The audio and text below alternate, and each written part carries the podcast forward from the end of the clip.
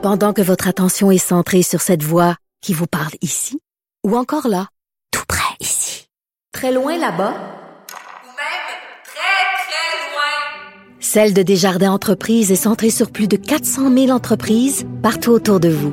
Depuis plus de 120 ans, nos équipes dédiées accompagnent les entrepreneurs d'ici à chaque étape pour qu'ils puissent rester centrés sur ce qui compte, la croissance de leur entreprise.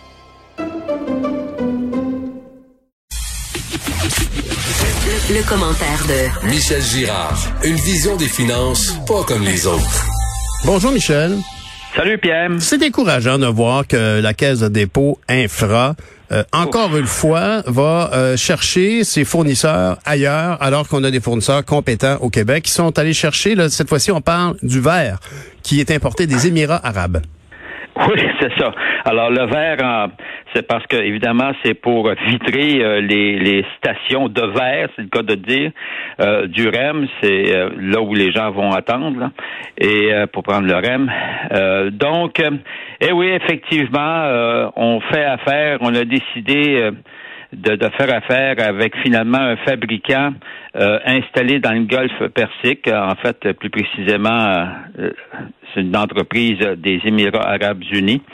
Et euh, la façon dont on a procédé, euh, c'est qu'imagine-toi le contrat, il y avait sur les rangs, bon, une compagnie québécoise qui est un fabricant là, renommé, là, Prelco. Mhm. Alors, euh, mais ils n'ont pas obtenu le contrat. Alors, la, la caisse a préféré donner le contrat à une entreprise.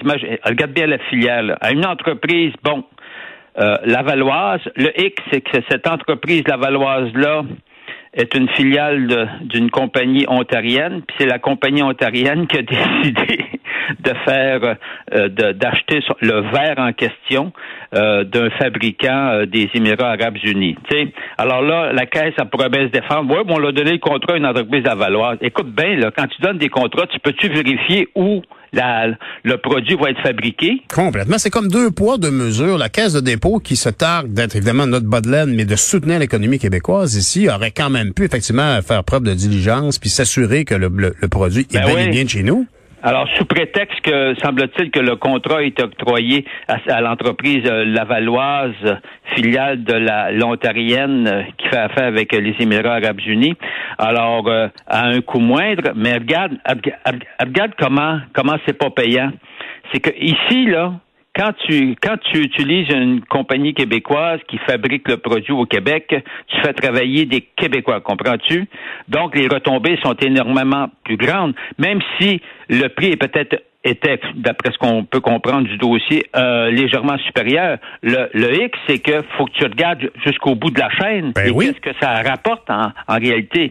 Alors que là, on s'entend-tu que ton verre qui est fabriqué dans les Émirats arabes unis ne rapporte pas de maudite scène? C'est très clair. Puis en plus, en, termes de, de, de, de fiscalité, c'est comme le fameux, tu vois, regarde le REM. Moi, j'en reviens pas avec ce, cet énorme dossier-là parce qu'il faut rappeler que le REM est entièrement financé par par euh, par, euh, nos taxes, ben par euh, par les Québécois, entièrement, totalement.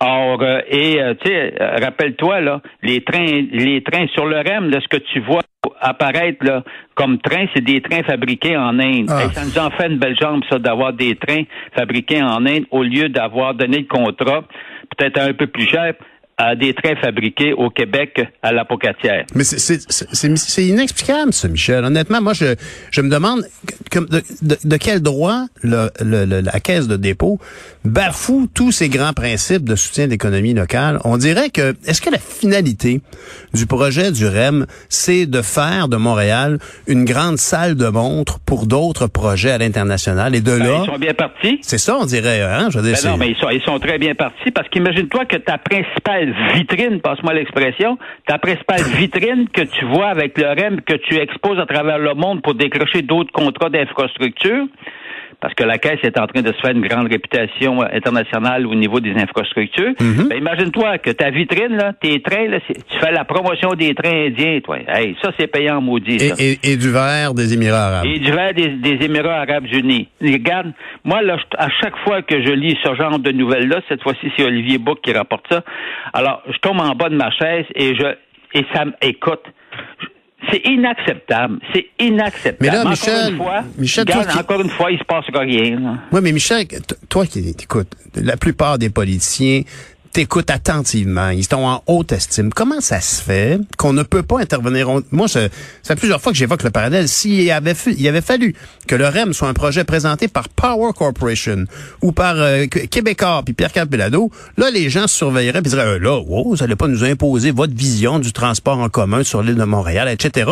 Mais comme c'est le REM, on dirait que tout le monde fait de la plaventrisme, alors qu'il y a beaucoup de mécontentement. Est-ce qu'on pourrait pas s'attendre à ce que nos politiciens questionnent ce comportement de la Caisse de dépôt infra? Ben oui. Non, Ils mais le font je- pas. non, mais effectivement. Alors, je- j'espère que le bureau du premier ministre va, là, va, va appeler le bureau de Charlemont de la Caisse des dépôts pour dire ça n'a aucun maudit bon sens. Ben oui. Mais, Ben non, ça n'a aucun, aucun maudit bon sens.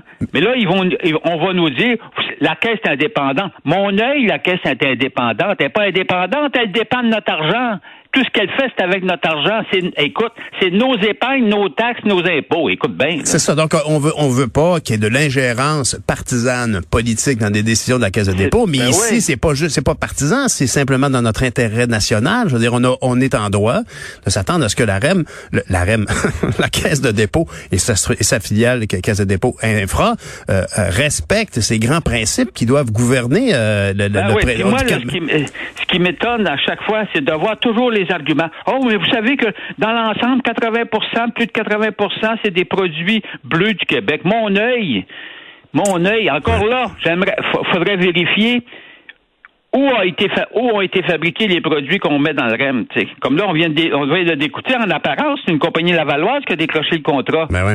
Ben oui, quelle belle apparence, toi. La compagnie la filiale, une compagnie ontarienne qui fait affaire avec euh, les Émirats arabes unis, ça nous en fait une belle jambe, ça. Ah, en tout cas, ben moi vraiment, je, je, je m'attends à ce Ah, choquant. il faudrait qu'il y ait une intervention parce qu'on a l'impression qu'on n'a pas tellement notre mot à dire. C'est la même chose pour la dimension aérienne du REM sur le fait que le, le, RTM a-t-elle été consultée si elle avait la, la- la compétence de le faire?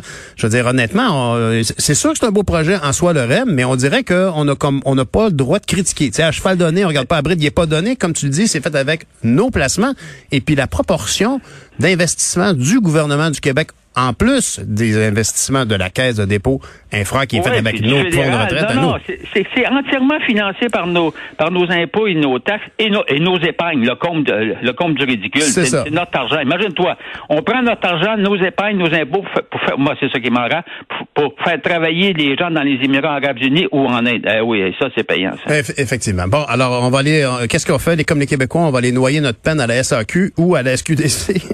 Ben oui, puis en faisant ça, ça va permettre, ça va permettre euh, aux, aux dirigeants de la SAQ d'encaisser des bonnies.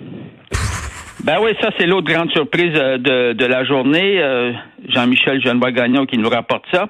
Alors, on a, alors ils ont, on a vérifié auprès de, par l'entremise de la loi de l'accès à l'information, puis on a découvert qu'à la SAQ, en pleine année de, de pandémie, pas de modération en ce qui concerne les bonnies, les, les dirigeants et puis le personnel euh, des cadres là, euh, et employés non syndiqués vont se partager, bon. euh, 9 millions et demi. C'est pas des sommes astronomiques, mais moi, ce qui m'enrage toujours de ce côté-là, c'est de voir les principes. Tu es en pleine pandémie. Ouais. La SAC, elle, a fourni les bars, comprends-tu? Tout le monde est fermé, tout le monde crève de faim, tout le monde, tout le monde. Mais non. Alors, la SAC, évidemment, continue, continue à faire de l'argent et puis euh, pas de modération en ce qui concerne les bonnies. Alors voilà. Clang.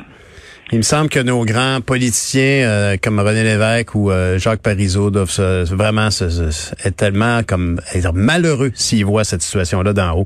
Michel, merci de, de- de mettre la lumière sur ces enjeux-là. Bonne journée, puis on se reparle le lundi matin. Salut. Bonne journée. Merci.